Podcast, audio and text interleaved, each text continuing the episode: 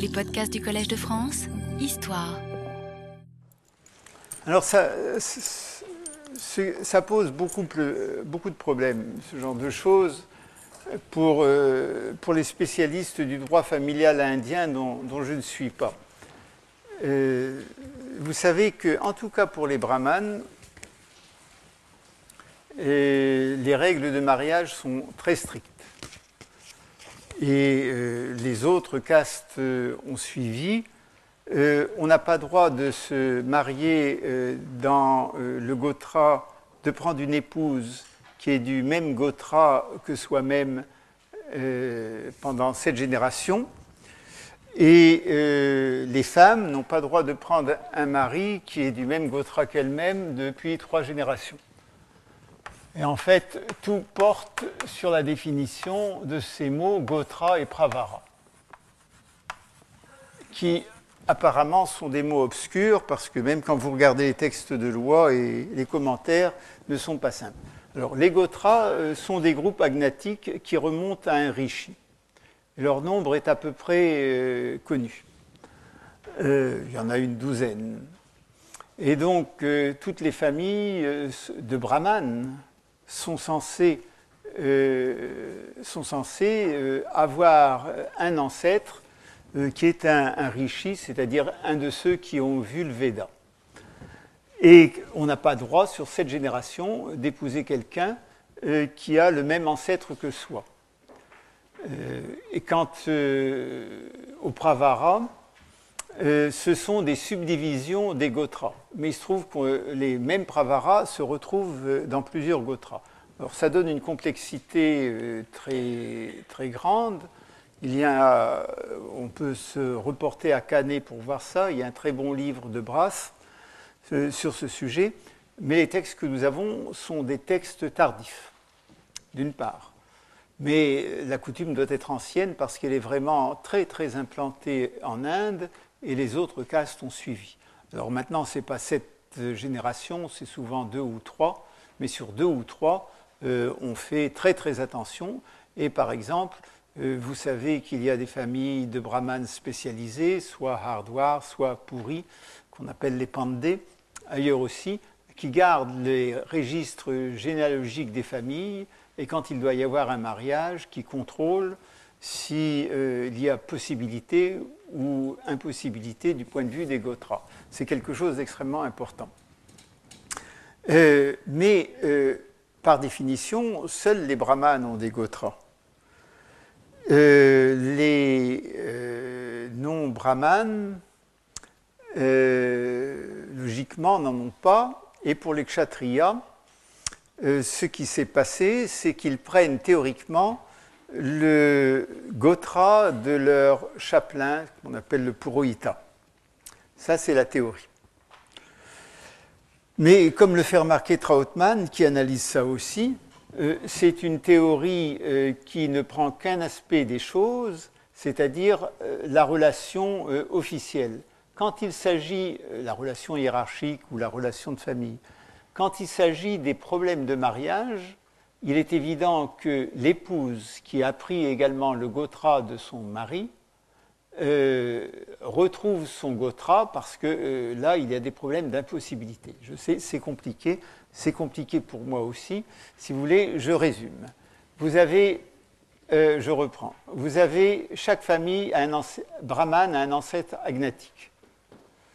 Cet ancêtre agnatique, c'est surtout celui du mari lorsque l'épouse euh, passe dans le foyer du mari, elle coupe tout lien avec sa famille et prend le gotra de son mari. Mais lorsque l'on euh, fait à nouveau un calcul pour savoir quel est le nombre euh, de, générations qui vous séparent de telle ou telle personne, pour savoir si vous pouvez épouser telle ou telle personne, ce que l'on doit prendre en compte, bien entendu, ce n'est pas seulement le gotra du mari, mais aussi le, le gotra de l'épouse, celle qu'elle avait quand elle n'était pas mariée. Et donc elles ont un double gotra, un gotra officiel qui apparaît dans les textes, qui est celui du mari, et un gotra que ne connaissent que les généalogistes lorsqu'ils font euh, les horoscopes et euh, les incompatibilités pour les mariages. Et les kshatriyas qui n'ont pas de gotra prennent leur, prennent leur, leur gotra de leur purohita. Or, vous voyez ici que pour Kumara Devi, elle a un gotra qui est un gotra brahmanique et qui n'est pas le gotra que l'on connaît par ailleurs des Vakataka et qui n'est pas non plus le Gotra des Gupta. Alors ça pose toute une série de problèmes que je suis absolument incapable de résoudre parce que ces problèmes familiaux et ces problèmes d'héritage, c'est vraiment pas ma tasse de thé. Mais de toute façon, euh, il est clair qu'il y a déviation par rapport à la norme euh, dharmique. Et c'est toujours le même problème. Il faut expliquer cette déviation, à moins de considérer que soit les rois ne respectaient pas la norme dharmique, ou plus exactement ne la respectait pas entièrement, puisqu'il est quand même question d'un Gotra, soit que euh, le Dharma était plus varié au IVe siècle de notre ère qu'il ne l'était maintenant.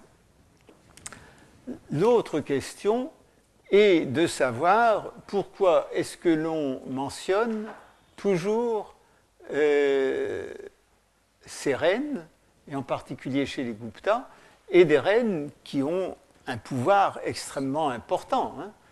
Euh, vous voyez que euh, Prabhavati Gupta mentionne toute sa généalogie paternelle, hein, mais elle mentionne ses liens avec les Vakataka, qui sont des liens de mariage ou des liens de, mère à fils, hein, mais elle ne mentionne pas la généalogie des Vakataka. Elle ne dit pas euh, qui est le père de l'illustre Rudrasena, euh, ni son grand-père, ni son arrière-grand-père. Euh, ça ne veut pas dire que. Quand on ne parle que des Vakataka, ça pourrait signifier qu'il y a une énorme influence des Guptas sur les Vakataka euh, par l'intermédiaire de la reine euh, euh, Prabhavati Gupta. Et vous trouvez ça dans un certain nombre de livres qui vous expliquent qu'il y a eu une alliance, que Chandragupta II a donné sa fille Prabhavati Gupta au Vakataka, que, grâce à cela il avait une certaine influence sur eux et qu'il s'assurait de leur bienveillance au moment où il avait des problèmes avec euh, les Chakas euh, du Gujarat et de l'Avanti, Malwa, euh, qu'il essayait au même moment de conquérir. Tout ceci est, est de l'ordre de la est de l'ordre de la supposition.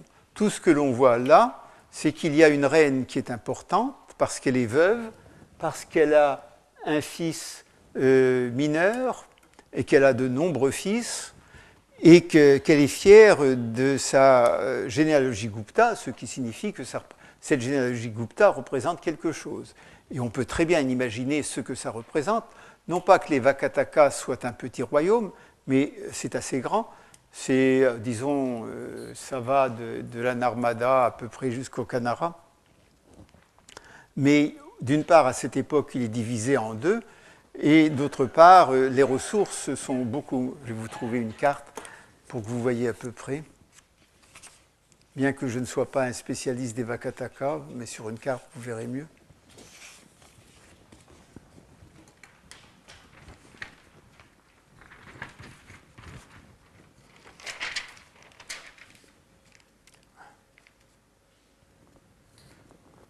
Voilà, on est sous, sous Chandragupta 3.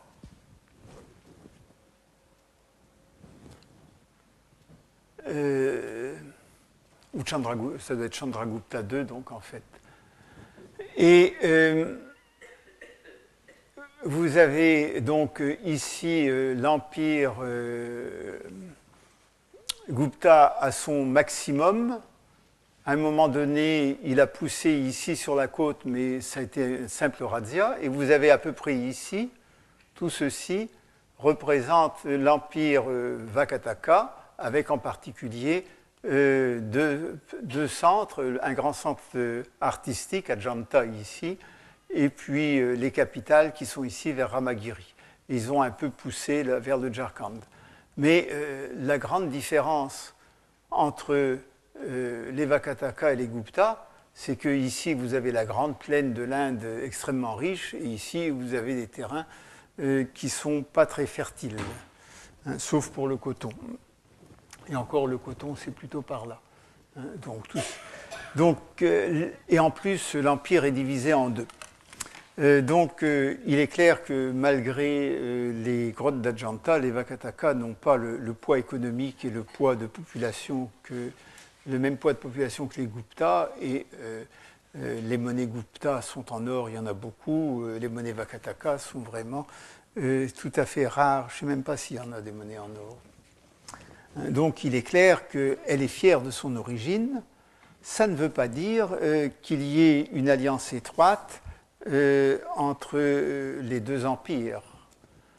Parce que, puisque nous raisonnons toujours par analogie, euh, les rois se sont toujours mariés entre eux, et ce n'est pas parce que la reine Victoria avait un époux d'origine allemande ou que le mari de la reine Elisabeth est lui-même d'origine allemande, hein, Battenberg, que les relations entre la Grande-Bretagne et l'Allemagne ont toujours été excellentes.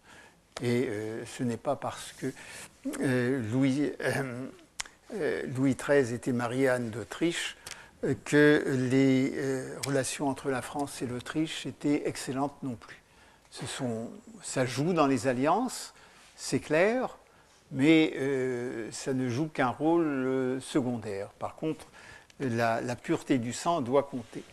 Alors, puisqu'on parle de, la pureté du sang, c'est une des explications qui ont été données. Alors, vous avez le cas des reines, euh, des reines Gupta n'est pas isolé. Hein. Je vous le donne. Euh, enfin, on va le donner là-dedans. Hein. Voilà, on va le donner par là. Le cas des reines Gupta n'est pas isolé. Trautmann euh, donne déjà toute une série de, noms de reines, en particulier d'ailleurs dans le sud. Et vous avez deux choses très récentes qui regardent de façon très, très différente le problème des reines. L'une de M. Harry Falk,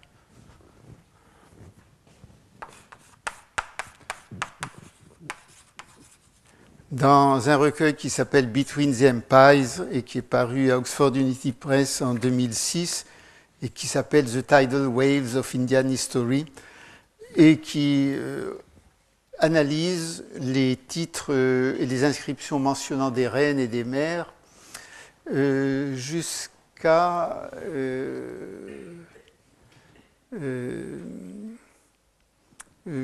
disons jusqu'au 7e, 8e siècle. Et qui estime qu'on mentionne les mères parce que euh, fallait donner une légitimité brahmanique à certaines dynasties et que certaines de ces mères étant d'origine brahmanique, ça faisait un afflux de sang brahmanique dans les dynasties. C'est peut-être vrai pour certaines, c'est certainement pas vrai euh, pour euh, les Guptas, parce que les Guptas se présentent comme des kshatriyas. Même s'ils n'emploient pas le mot kshatriya, il est clair qu'ils se présentent comme des kshatriyas. Euh, des noms comme Kumara ou comme Skanda. et puis, toute toute l'imagerie guerrière qu'il y a dans les inscriptions, le fait aussi qu'ils se considèrent comme des incarnations de Vishnu, euh, prouve qu'il se place dans euh, le cas de la famille de, euh, de Rama, hein, que le, modèle c'est Rama, et que ce modèle n'est pas du tout un modèle brahmanique, parce que Rama n'est pas un brahman. Donc dans ce cas-là, ça ne joue pas. Alors ce qui reste, c'est probablement que le statut des reines était beaucoup plus important à l'époque qu'on ne l'a dit. Et ce n'est pas une, exception. Hein. Dans l'Inde très matriarcale du XXe siècle, Indira Gandhi euh, a eu un pouvoir euh, que très peu d'hommes ont eu. Et il y a probablement euh, un certain nombre d'alliances. Euh, surtout si, comme l'indique ceci, euh, il y a eu à chaque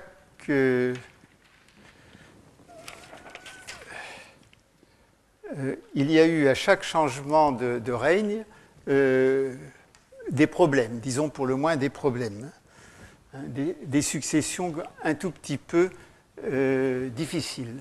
Et dans au moins les deux premiers cas, on sait que ces successions ont été réglées de façon violente, hein, au moins ces deux-là.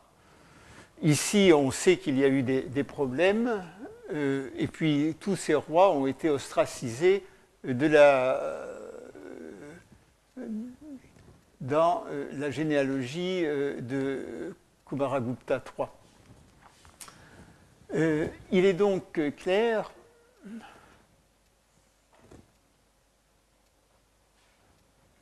il est donc clair que si l'on mentionne les reines, c'est qu'elles doivent avoir un certain pouvoir, et ce pouvoir, c'est celui de leur famille. C'est probablement la raison pour laquelle l'alliance euh, avec les Lichavi est mentionnée.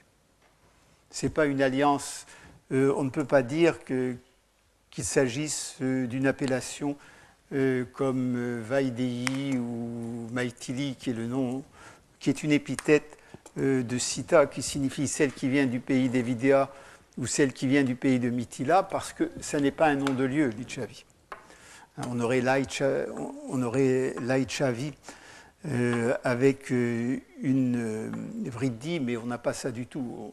On a l'allusion à un groupe tribal, et il est probable que les autres reines viennent aussi d'un groupe tribal, et on le voit lorsque elles ont gardé dans leur nom le nom de leur clan. Le nom vous voyez très bien que vous avez dans cette série euh, ici, euh, Kumara Naga qui a gardé le nom de son clan, Prabhavati Gupta a gardé le nom de son clan, et euh,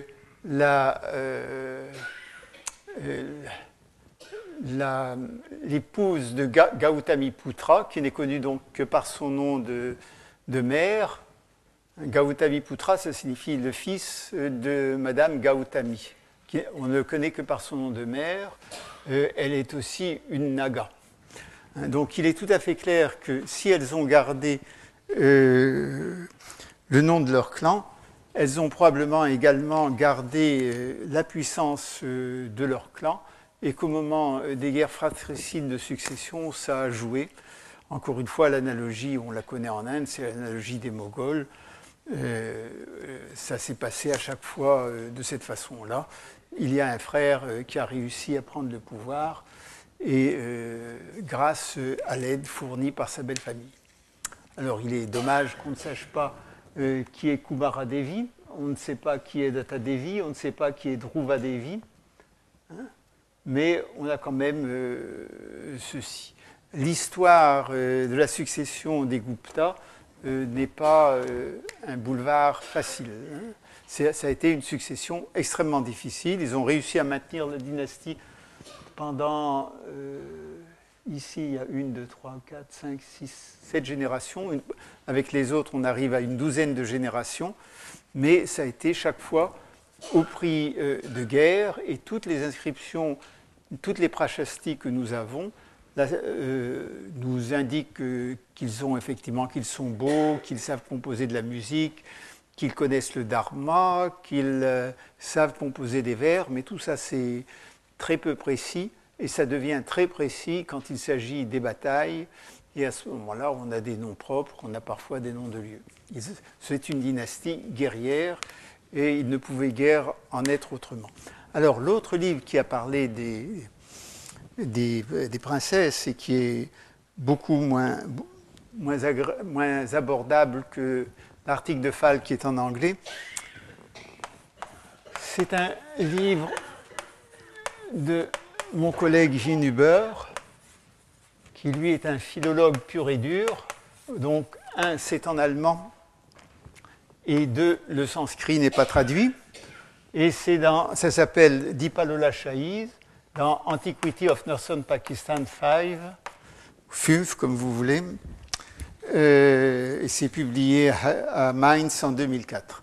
Alors ce livre, c'est le recueil des inscriptions euh, des souverains Palola Shahi de, et des documents d'archives des souverains Palola Shahi de Gilgit, dont Hinuber publie tous les documents et dont il a fait l'histoire. Il se trouve que dans les donations des souverains Palolachai, dont le règne se termine vers 700 et qui euh, commence vers 400, et qui portent des titres qui font tout à fait allusion euh, au, formulaire royal euh, des Gupta, il se trouve que l'on a des donations bouddhiques qui sont faites par le roi ou par une reine et qui associent au principal donateur, donc le roi ou la reine, toute une série de personnages de la cour, et les autres reines en particulier, puisqu'on est toujours dans une famille, euh, dans des familles euh, polygames. Et donc, euh, on peut reconstituer pour un certain nombre de souverains le titre de la principale reine, le titre des reines secondaires, le titre des servantes, etc. Alors, Inuber étudie tout cela et compare à ce que l'on trouve dans les autres inscriptions. Il est tout à fait clair que euh, nous avons une hiérarchie où les femmes jouent un grand rôle. je ne vais pas vous détailler ça, je ne fais pas un cours sur euh, la situation des femmes dans l'Inde du IVe siècle. Si l'un de vous veut faire des gender studies, je vous indique qu'avec l'article de Trautmann, l'article de Falk et le livre de, de, de Hinuber, il y a tout ce qu'il faut pour étudier euh, le rôle des femmes de haut rang et des alliances familiales dans l'Inde du 5e au 10e siècle. Il semble que le rôle des femmes soit encore plus fort dans le sud de l'Inde que dans le nord. Mais même dans le nord, même dans les sociétés très patriarcales du nord, et quand je parle du nord, c'est Gilgit, qui n'est pas un endroit très civilisé, même maintenant, euh, il est évident que les, femmes ont joué un très très grand rôle. Euh, et que euh, ça ne se réduit pas à une, à une adoption de Gotra ou à une adoption de. à ou à simplement l'adoption d'un titre.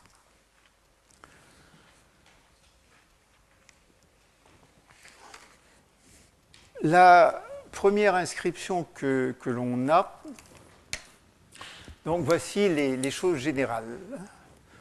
Pour ça, on a à peu près terminé. Vous voyez comment se présentent les successions, comment se présentent les généalogies, le rôle des femmes.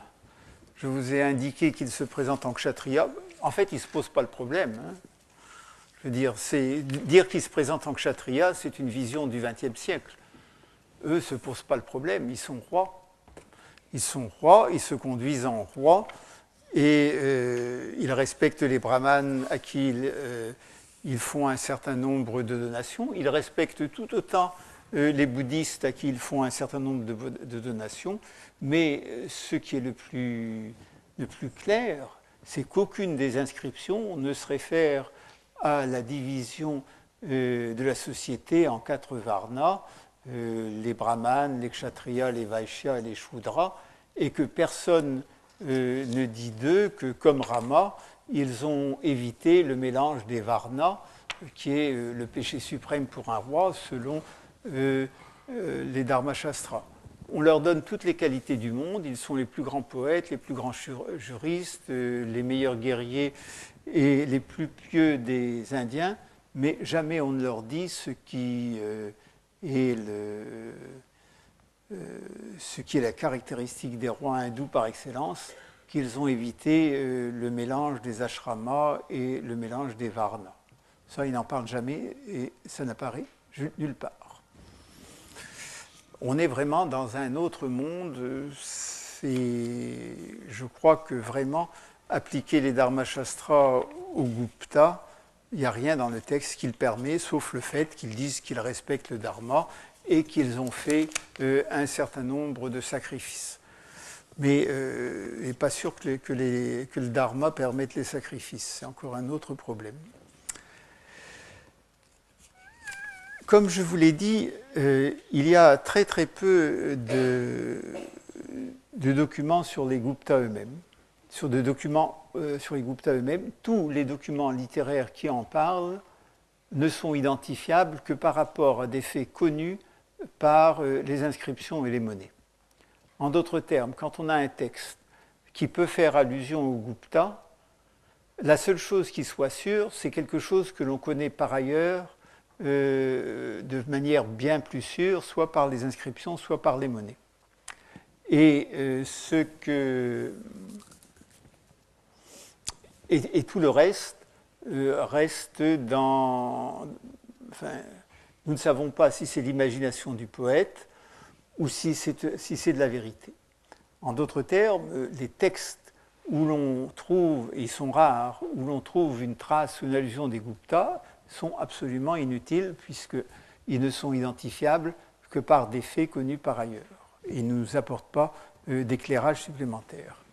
Heureusement, nous avons quelques inscriptions, pas beaucoup. Hein. Les inscriptions qui sont euh, dans le corpus de Bandarkar euh, sont au nombre de sont au nombre de 48 et euh, la dernière année qui est connue c'est 224 c'est-à-dire que vous avez 48 inscriptions en 224 ans si vous divisez ça vous fait à peu près 5. Euh, en, gros, ça fait 4 inscriptions par an, c'est ça hein? Un peu plus, oui, pardon. 5 fois 8, 40, 5 fois 4, 20, oui, ça fait. Un, peu moins de 5, entre 4,5 et 5 inscriptions par an. Ce qui fait peu, d'autant plus que pour certains souverains, on n'a aucune inscription. Et pour d'autres, on a des inscriptions euh, assez longues. Et ces inscriptions, souvent, euh, ne disent rien. Hein. Il y en a qui disent beaucoup, mais il y en a qui ne disent rien. Euh, par exemple, si je vous en prends une qui est, simple,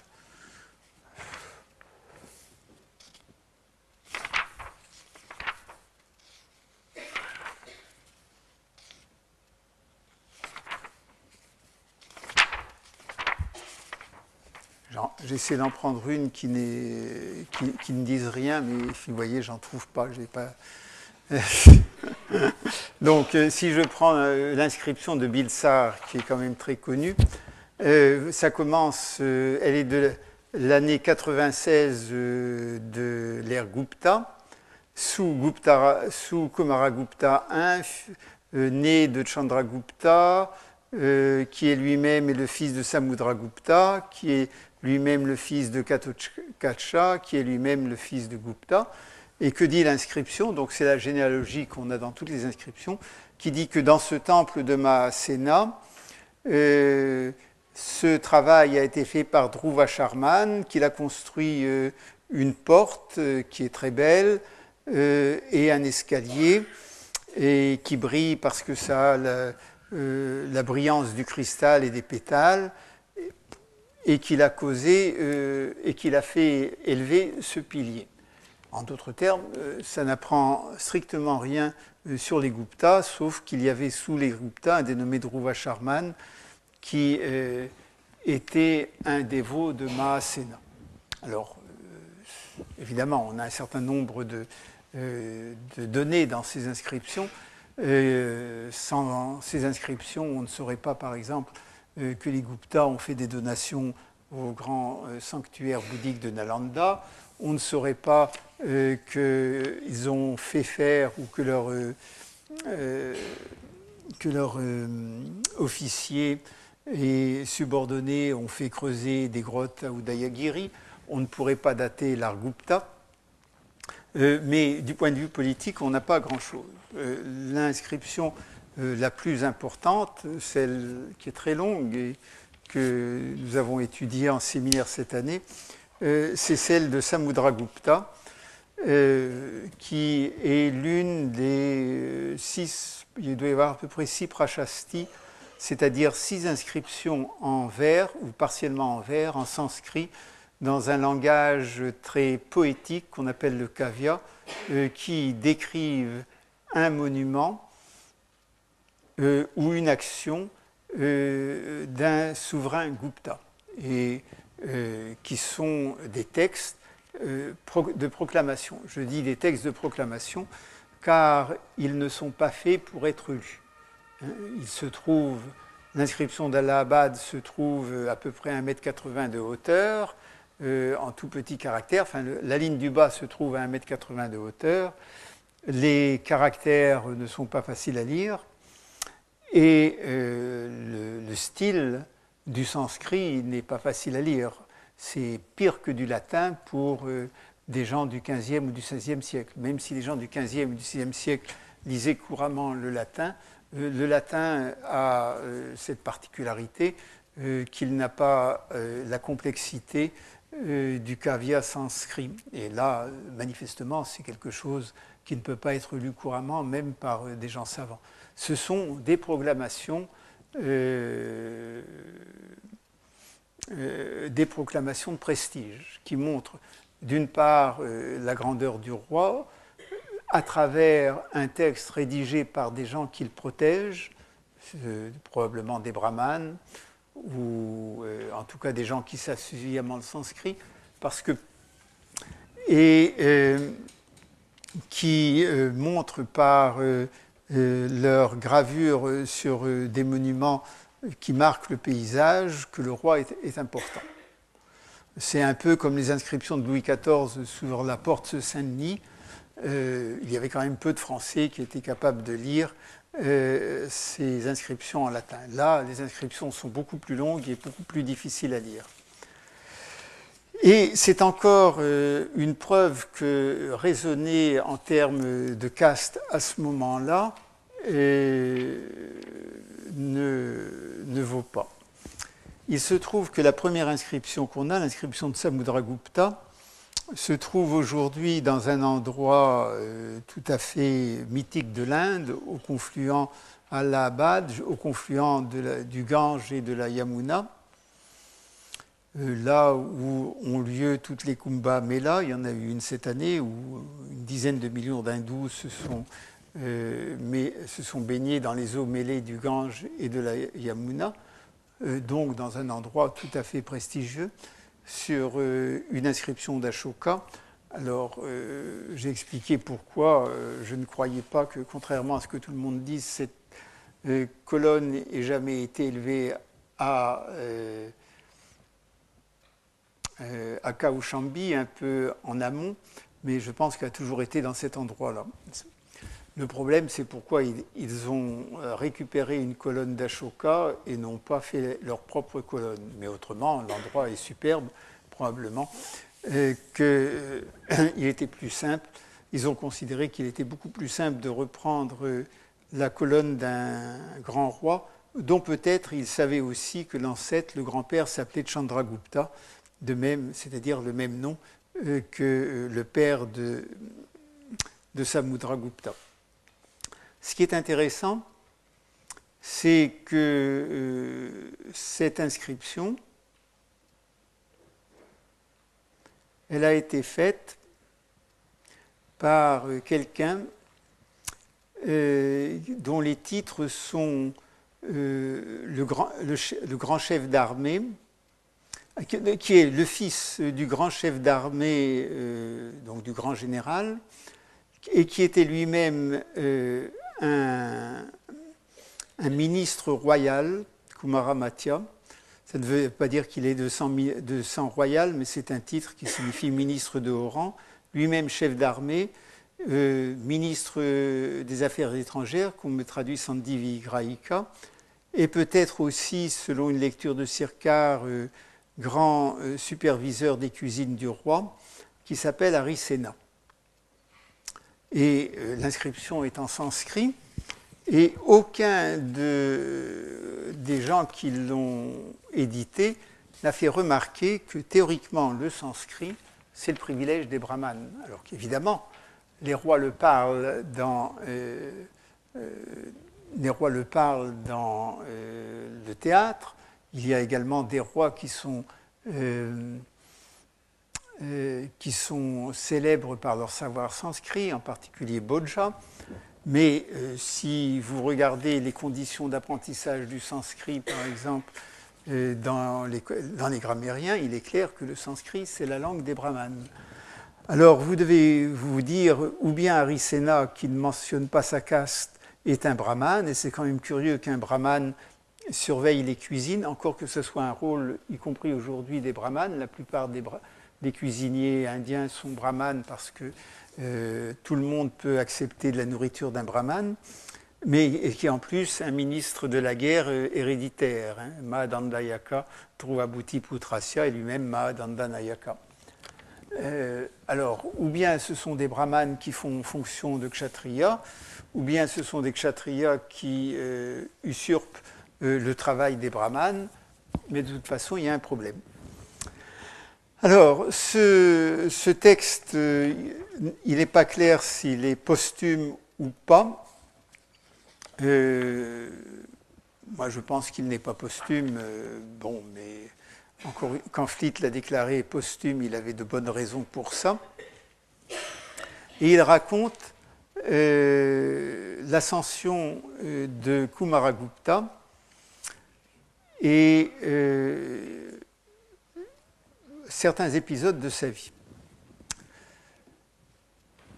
Et la, première chose, c'est que les vers 7 ou 8 qui sont en partie restituées, mais on ne voit pas quelle autre restitution proposer, la pierre est très usée, nous disent que son père l'a choisi au milieu de la cour, de la cour royale, et que l'a appelé à lui et l'a embrassé, alors que les Tuliakulaja, les gens nés de la même famille, euh, faisaient euh, palmine, pour le dire en bon français et que son père lui a dit avec la, voix lourde de larmes euh, que viens mon fils, euh, protège désormais l'ensemble de la terre. Ce, qui a deux interprétations qui ne nous importent pas beaucoup. L'une, c'est que le roi le désigne comme prince héritier mais continue à régner et l'autre, c'est que le roi se retire et laisse le, rôle, euh, euh, le trône royal à son fils. Mais ce qui est clair, c'est que nous avons une procédure de désignation dont euh, Samudragupta est très fier, et que cette procédure de désignation, c'est celle de son père qui le choisit au milieu d'égaux qui avaient apparemment les mêmes droits puisqu'ils avaient les mêmes mêmes, euh, comment dire, euh, les mêmes espérances. Et euh, si vous reprenez ceci, c'est quelque chose qui a, été très important, c'est dit sur deux lignes. Si vous reprenez le saut de Kumaragupta 2 ou 3, vous avez deux expressions qui sont euh, très très euh, ennuyeuses à traduire, qui sont tat parigrito et tat pada anudiato. Il est clair que dans un formulaire euh, de, ce type, il n'y a pas de possibilité que les mots soient employés de façon de hasard.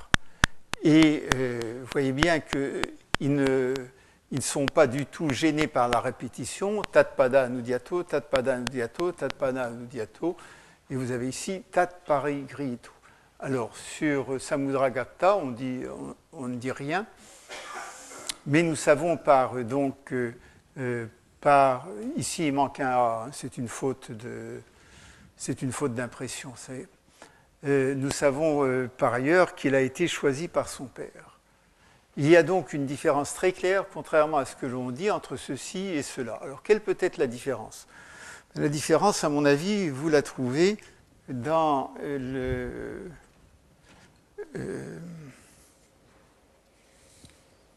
vous la trouvez dans la généalogie, par ailleurs.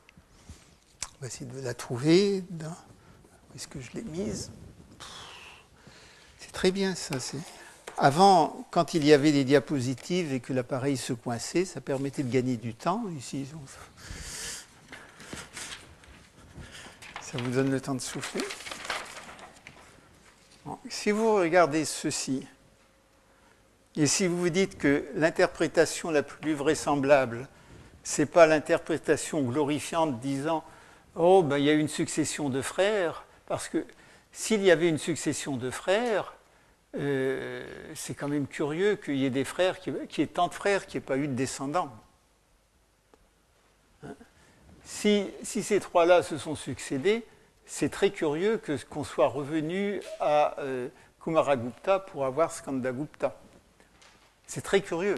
Ils ont quand même tous eu euh, des femmes et des enfants, puisque même s'ils ont été couronnés très jeunes, on peut penser que sur 1, 2, 3, 4, 5, 6, 7, 8, 8 souverains qui sont oubliés dans les généalogies, il y en a quand même eu 3 ou 4 qui ont eu des enfants, et que les enfants euh, auraient pu leur succéder si la succession se faisait en ligne directe. Alors, je sais bien que dans un schéma, alors on peut imaginer un schéma comme euh, les généalogies pashtunes, où la succession se fait de euh, frères aînés à frères plus jeunes et à frères plus jeunes, et ensuite on revient théoriquement euh, aux enfants euh, du frère aîné, mais chaque fois ça fait une guerre civile chez les Afghans. Et si ça a été une succession de ce genre-là, de toute façon le résultat est le même. À chaque génération, vous avez une guerre. Et dans la mesure où Samudragupta euh, a été embrassé, le verbe est Upaguya, par euh, euh, Chandragupta I qui lui a donné le trône. On peut penser que Tat Parigrihito, qui signifie également embrasser, bien que Parigraha est un sens plus technique qui signifie la, la réception d'un bienfait que l'on rend, on peut penser que chaque fois qu'un souverain est déclaré comme Tat Parigrihito, il a été désigné par son père, même s'il a eu des, euh, des, rivaux. Il a été désigné par son père, parfois contre le droit d'aînesse.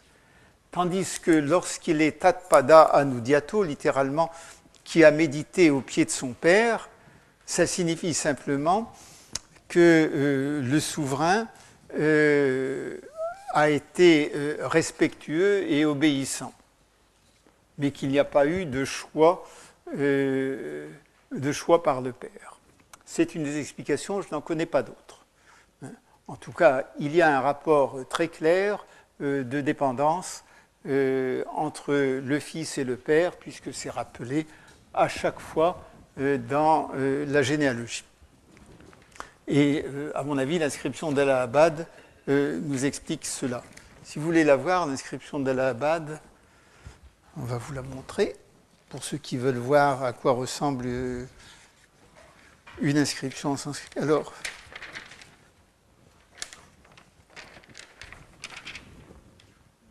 oui, c'est ça. Alors, elle est gravée sur, euh, une colonne d'Ashoka, donc que vous ne pourrez pas voir parce qu'elle est au centre euh, du fort d'Allahabad, possession militaire, et on ne peut pas y aller. Et le seul qui l'ait lu sur la pierre est Fleet. Tout le reste des, épigraphes euh, le lisent sur cet estampage. Vous avez là euh, l'inscription, l'une des trois, inscriptions trois séries d'inscriptions d'Ashoka qui sont sur euh, la colonne.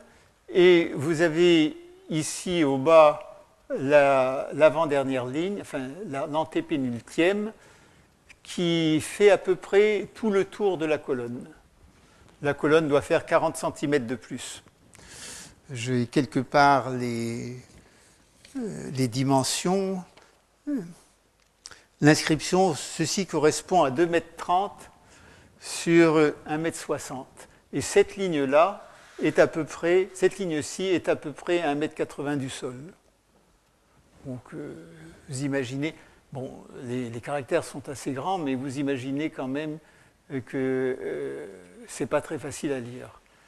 Et ce qui n'est jamais indiqué, c'est que l'inscription en fait s'ajoute ici, mais que euh, celui qui l'a fait graver a tenu à mentionner aussi qu'il existait et un peu plus bas, respectueusement, a mis son nom.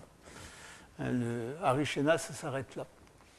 Vous voyez, ils ont à peu près respecté l'inscription d'Ashoka, euh, et ceci, ce sont des inscriptions tardives. Donc une grande partie du déchiffrement a été extrêmement difficile et est restituée. Évidemment, ce sont les choses les plus intéressantes qui manquent comme toujours. Euh, donc euh, Samudragupta a été choisi par son père si l'on accepte les restitutions.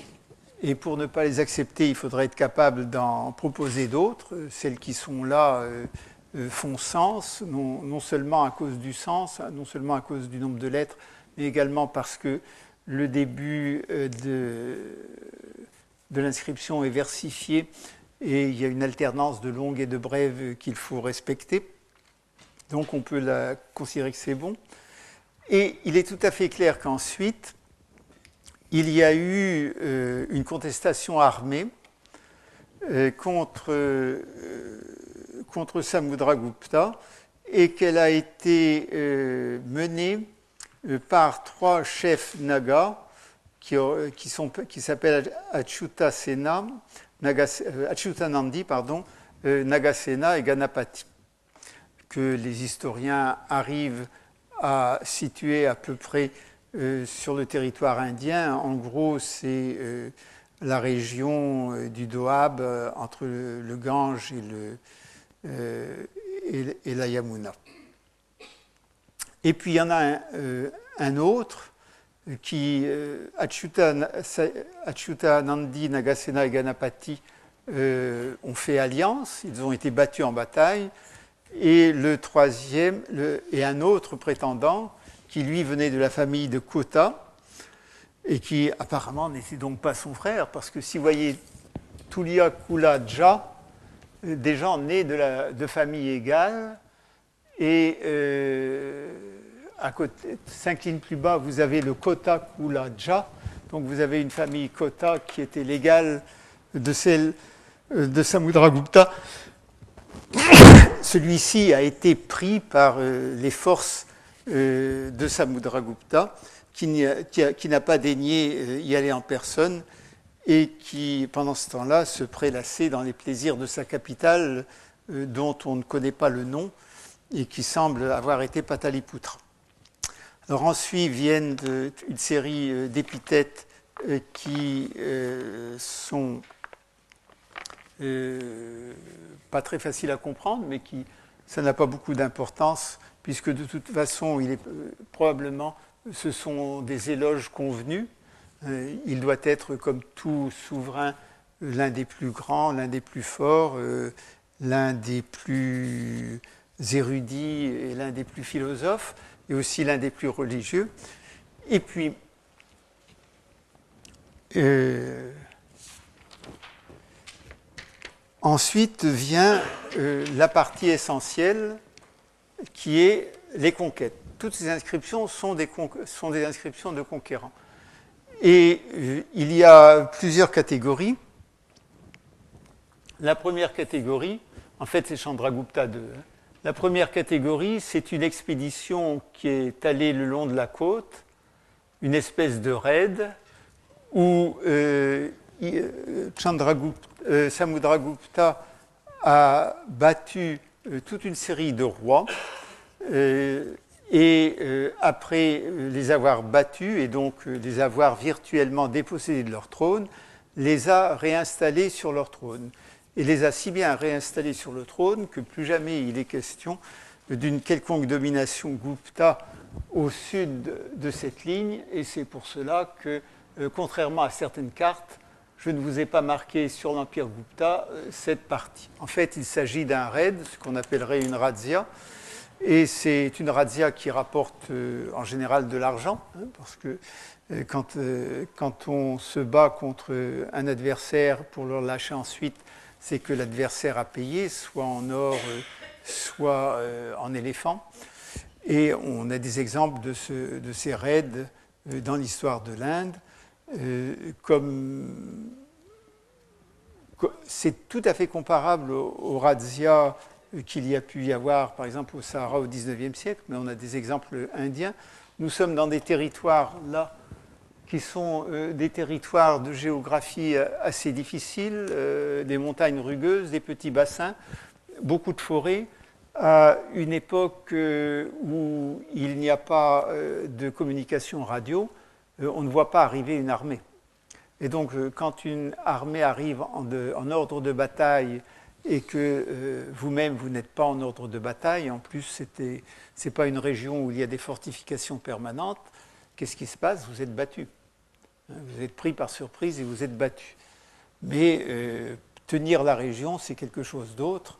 Et donc, en général, le conquérant, dans ces conditions, revient rapidement chargé de butin. Il y a un exemple célèbre, c'est euh, Allaouddin Khalji, qui, je crois en 1204, je ne sais plus quoi, en 1292, est parti de Gwalior, donc ici, et euh, en se faisant passer pour, sans prévenir d'ailleurs son suzerain, euh, le sultan de Delhi, et euh, en, en, se faisant passer pour un prince en fuite avec 8000 cavaliers, a réussi à aller jusqu'à Deogar. Deogar, c'est Ajanta, c'est un peu en aval d'Ajanta a pris Ajanta, qui était considéré comme imprenable, probablement par surprise, si vous avez vu euh, des hogars, euh, et est reparti chargé de butin par une autre route. Euh, ce sont des choses tout à fait comparables. Hein. tout à fait comparables. Et puis, il y a une autre euh, série de rois, qui, une autre série de rois qu'il a complètement extirpé. C'est ce qu'il dit. Et ces rois, on arrive à les placer euh, à peu près dans cette région-là. Je, je vous fais grâce des raisonnements par lesquels on arrive à les placer là.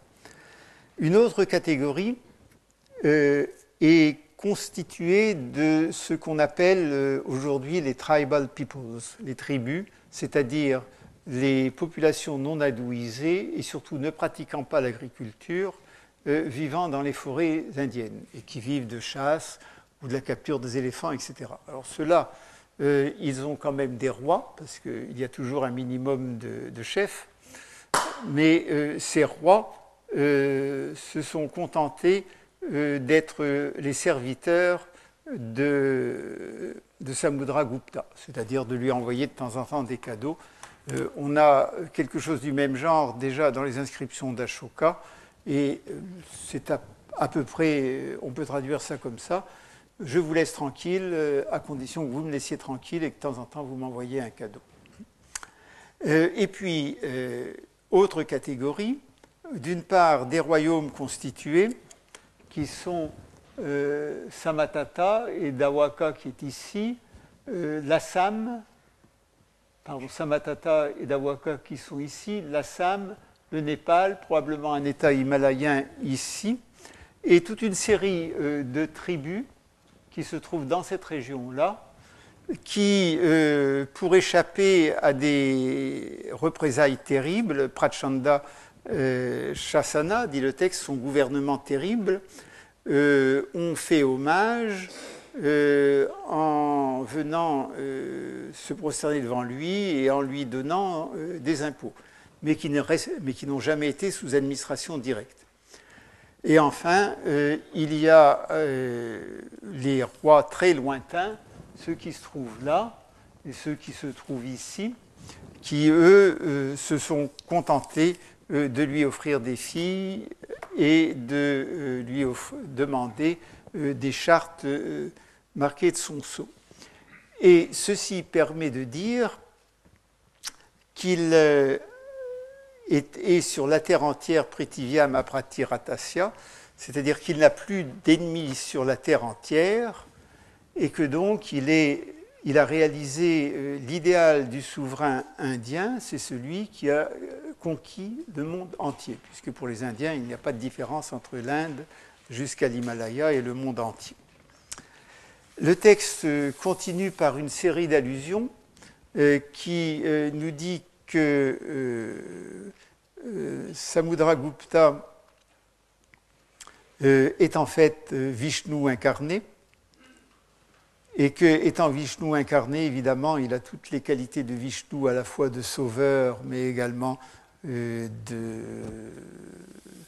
euh, les qualités terribles des avatars, le mot avatar est employé, et que le pilier, enfin la colonne, puisqu'il ne s'agit pas d'un pilier mais d'une colonne, elle a été, a été élevée par son serviteur Arishena, dont je vous ai parlé, comme un bras montant vers le ciel, indiquant la direction qu'a prise la gloire de Samudragupta, qui est donc monté au ciel, avant d'en redescendre comme le Gange est redescendu sur la terre. évidemment, on se bat sur l'interprétation euh, de cette phrase. Est-ce que la gloire de Samudragupta, euh, c'est simplement euh, sa renommée remplit le monde entier, ou bien est-ce que c'est une métonymie pour Samudragupta qui est mort? Mais voilà à peu près les seuls renseignements que l'on ait sur Samudragupta. On ne sait rien d'autre. Les autres inscriptions ne nous indiquent rien, et elles indiquent si peu que pour avoir quelques indications, Bandarkar reproduit le texte d'une inscription de Nalanda euh, dont il déclare lui-même qu'elle est, fausse. Parce que ça lui permet euh. Euh, d'une part de trouver un nom de ville qui est Nandapura, qui et d'avoir le nom d'un camp de victoire avec des, vaisseaux, des éléphants et des chevaux. Et ça lui permet aussi euh, de montrer que euh, Chandragupta a donné un, agrahara, c'est-à-dire un village en don euh, pour les brahmanes, à un, brahman trivédique. Alors l'inscription, dite l'inscription de Nalanda de l'an 5, c'est un faux ancien. C'est-à-dire, elle n'est pas du temps de Samudragupta, elle a dû être faite un ou deux siècles plus tard pour valider la prétention d'un brahman sur un terrain sur lequel probablement on lui demandait de payer des impôts. Euh, mais c'est quand même un faux. Et euh, non seulement c'est difficile de euh, l'utiliser pour savoir quelque chose sur ce qu'a fait Samudragupta pour les brahmanes Trivedi, mais en plus, le grand problème, c'est qu'elle a été trouvée à l'intérieur d'un monastère bouddhique. Et que personne ne cherche à expliquer pourquoi euh, une inscription qui fausse, euh, qui signale euh, que le roi a fait don d'un terrain à un brahman qui est un spécialiste des trois Védas,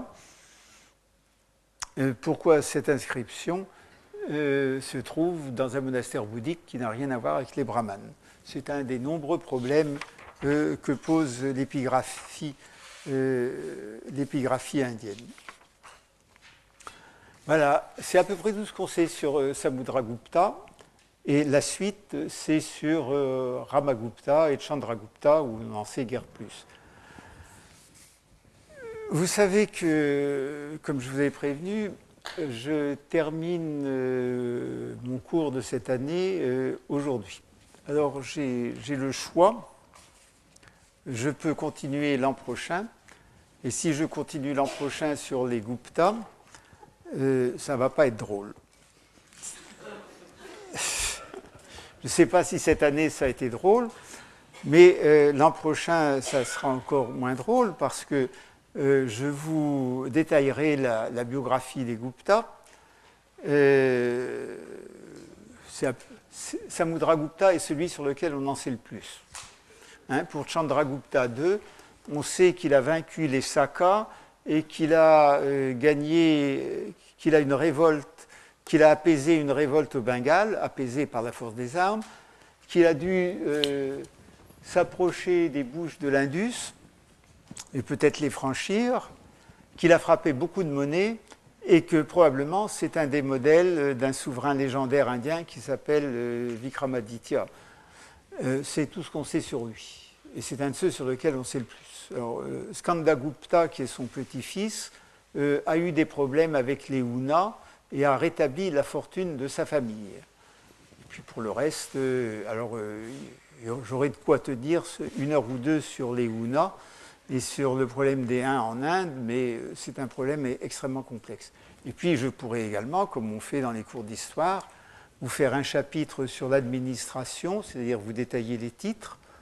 Euh, il y en a beaucoup. Euh, il faut regarder l'index de Bandarkar sur le mot dignitaries.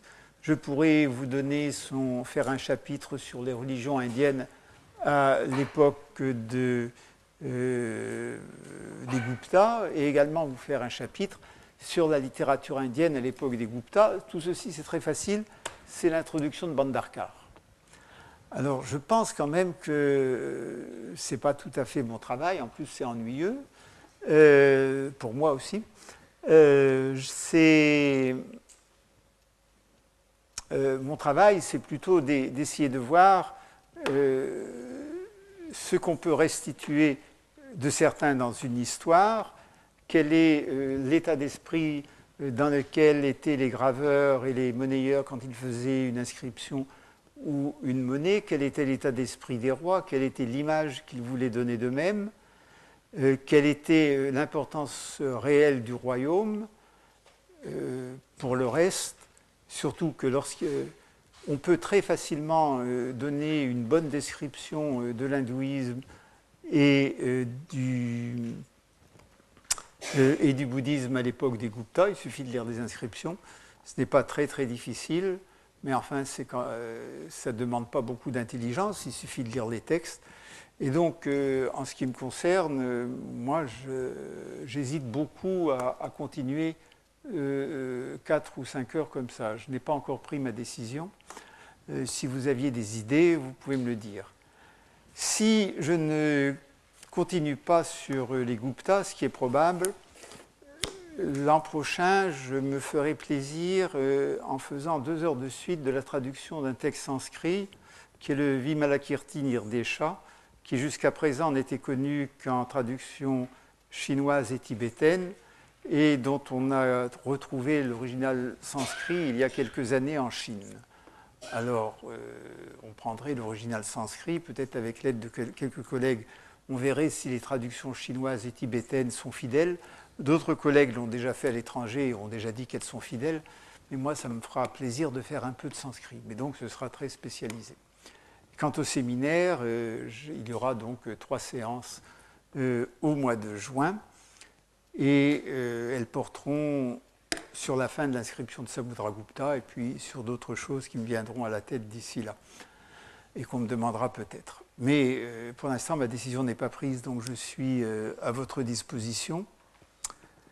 Euh, et en attendant, pour euh, compléter euh, agréablement et beaucoup plus utilement que jusqu'à présent ce que j'ai dit, vous avez l'exposition Gupta qui ouvre demain au Grand Palais, qui reste trois mois et qui, me dit-on, est très belle. Et vous verrez sur les étiquettes des choses un peu différentes de ce que je vous ai dit pendant trois mois également. Mais l'Argupta, c'est très très beau, c'est très beau. Donc je vous invite à aller voir ça. Et euh, autrement, je donne à mes auditeurs de cette année, en les remerciant de m'avoir supporté par ce beau printemps, je vous donne congé. Rendez-vous peut-être l'an prochain. Je.